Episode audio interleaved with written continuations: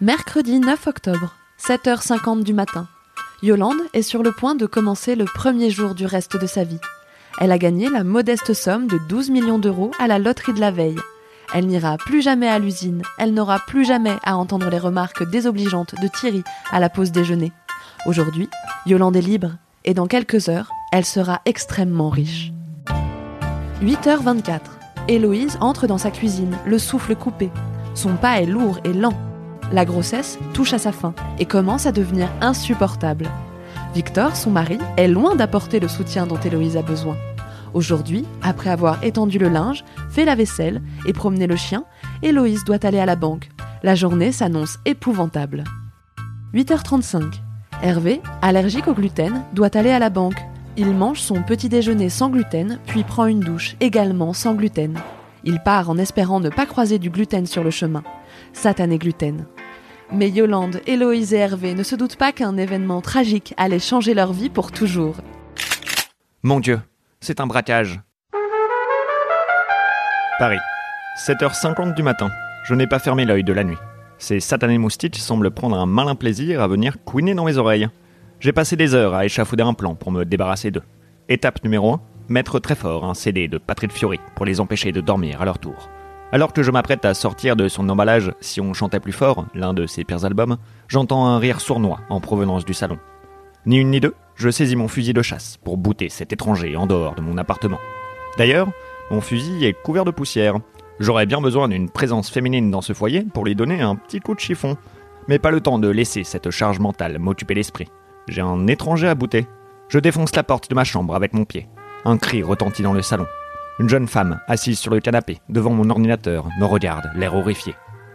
Ah oui, c'est vrai. J'ai une fille. La petite France, 18 ans, a emménagé chez moi il y a trois semaines, et je ne m'y fais toujours pas. Aucune raison de t'inquiéter, lui dis-je en continuant de pointer mon fusil dans sa direction. Ça tombe bien que tu sois là, continuai-je, il faut qu'on parle. Je retourne une chaise et m'assieds à Califourchon en face d'elle. Il est temps que tu deviennes indépendante financièrement, petite sotte. Et c'est pour ça que je t'ai préparé ce chèque. Tu vas aller à la banque et le déposer sur ton compte comme une grande. Mais papa, c'est ridicule, me répond-elle. Je ne peux pas être indépendante s'il s'agit de ton argent. Mais papa, c'est ridicule. Tu t'entends? C'est à ça que tu ressembles quand tu n'es pas d'accord avec ton père. Elle baisse les yeux et appuie sur la touche espace de mon ordinateur, créant ainsi un espace entre elle et moi. Cette touche n'a jamais aussi bien fonctionné. Qu'est-ce que tu regardes? lui dis-je pour tenter de recoller les morceaux et avoir un maximum de contrôle sur sa culture. C'est une vidéo de Tino Reeves, entouré de chiots. Il est tellement gentil, me dit-elle. Il a une vie si difficile. Il mérite vraiment tout l'amour qu'on lui porte. Moi aussi j'ai une vie difficile, répond à France. Pourquoi les gens ne m'aiment pas autant qu'ils aiment Tino Reeves? Alors, hein? J'ai tout de même une fille de 18 ans à éduquer. Laisse-moi te dire que ce n'est pas exactement le rêve que j'avais quand j'étais plus jeune. Personne ne t'aime parce que tu es un connard, papa dit-elle avant de se lever et de sortir de l'appartement en claquant la porte. Moi, un connard. Quelle sorte de connard fera un chèque à sa fille pour régler tous ses problèmes C'est une génération d'ingrats, c'est moi qui vous le dis. Je respecte évidemment son choix, et je ne vois qu'une solution. Déposer le chèque à la banque sans qu'elle le sache. Bien sûr, c'est loin d'être une tâche facile. Mon visage est bien connu des employés de la banque postale. J'y vais régulièrement pour me plaindre de leur incompétence.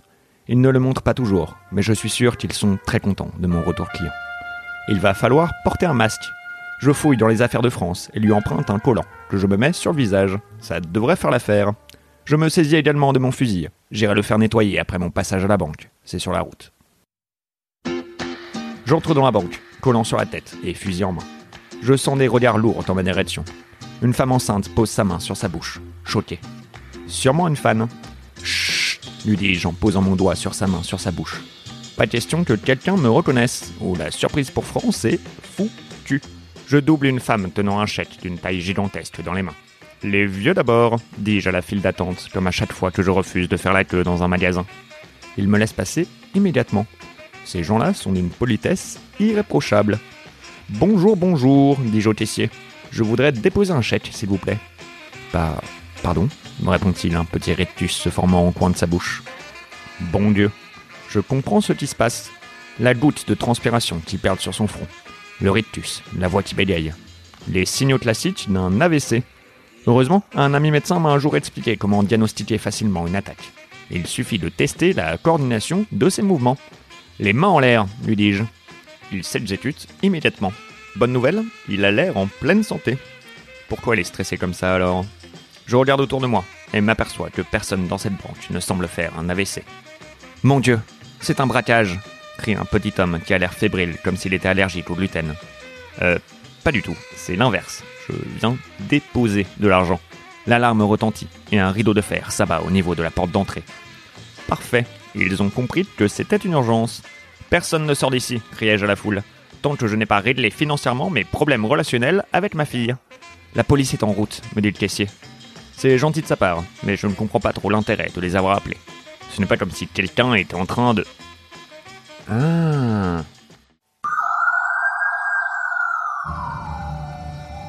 Vous êtes fermé.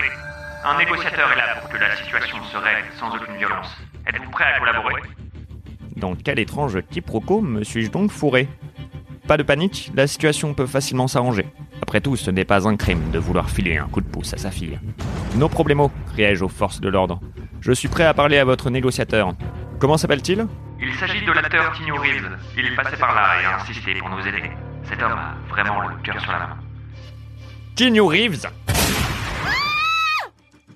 Ah, Il semblerait que, dans un élan de fureur, j'ai tiré dans la jambe de la femme enceinte. Autant pour moi. Je suppose que tenir un fusil dans les mains et un fort tempérament ne font pas bonne paire. Qui l'eût cru? Je présente mes excuses à la femme, qui refuse de m'écouter, passant son temps à crier de douleur. Le petit homme qui semblait allergique au gluten s'évanouit. Qu'est-ce qu'il a, lui demandai-je à la bonne femme au chèque géant qui vient lui porter secours. Il est allergique au gluten, me répond-elle. Je connais bien cette maladie, c'est, c'est comme ça que j'ai perdu mon père. Il ne va pas survivre très longtemps s'il ne mange pas du pain sans gluten dans les heures qui suivent. L'histoire est touchante, mais tout ça ne m'avance pas du tout pour déposer mon chèque.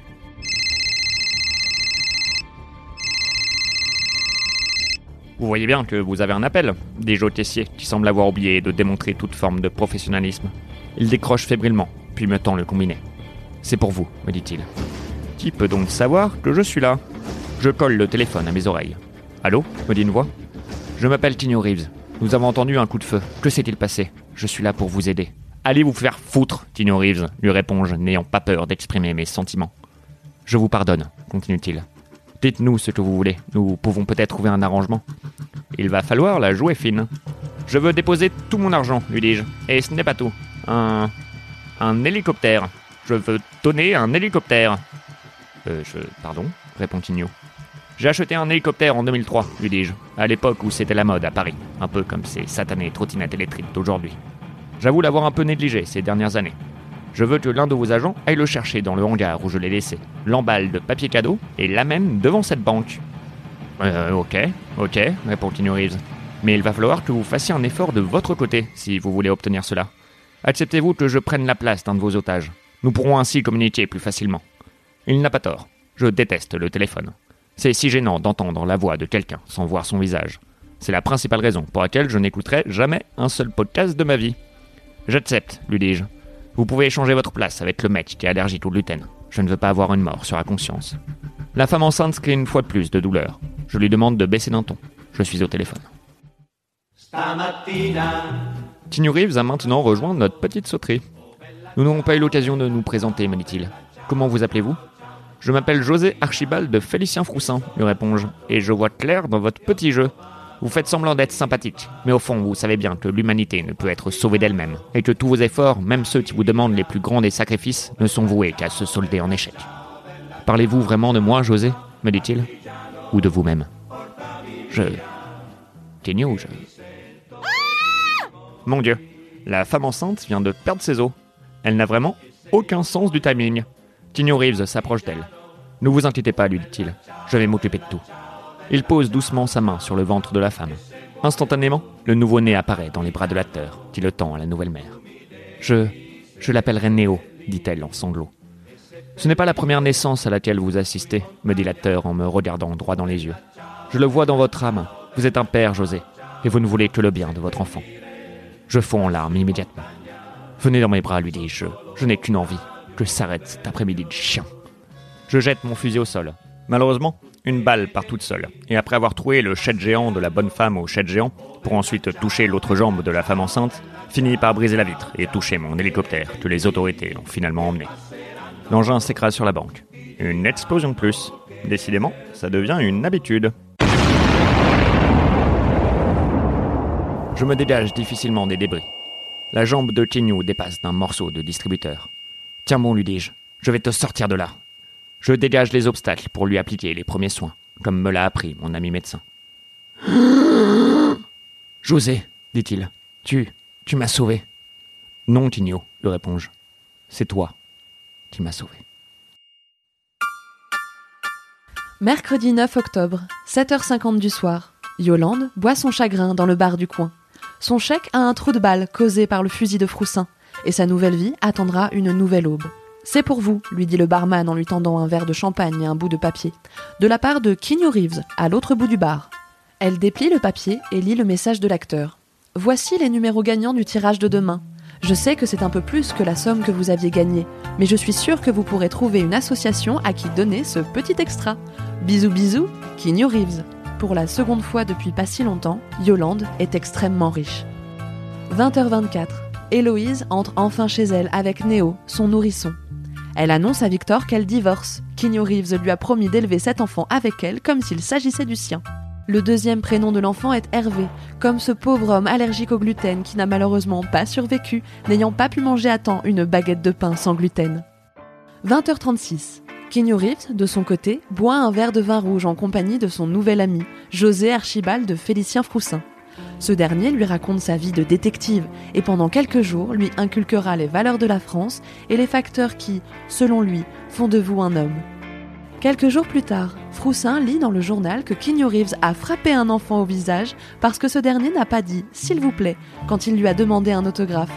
Ah, il a enfin appris à s'affirmer et à arrêter de vivre pour faire plaisir aux autres, se dit Froussin fier de lui, voyant que tous les conseils qu'il a apportés à l'acteur ont porté leurs fruits. Ce soir-là, José s'endort sur ses deux oreilles, heureux d'avoir pu, à sa propre échelle, rendre le monde un peu meilleur.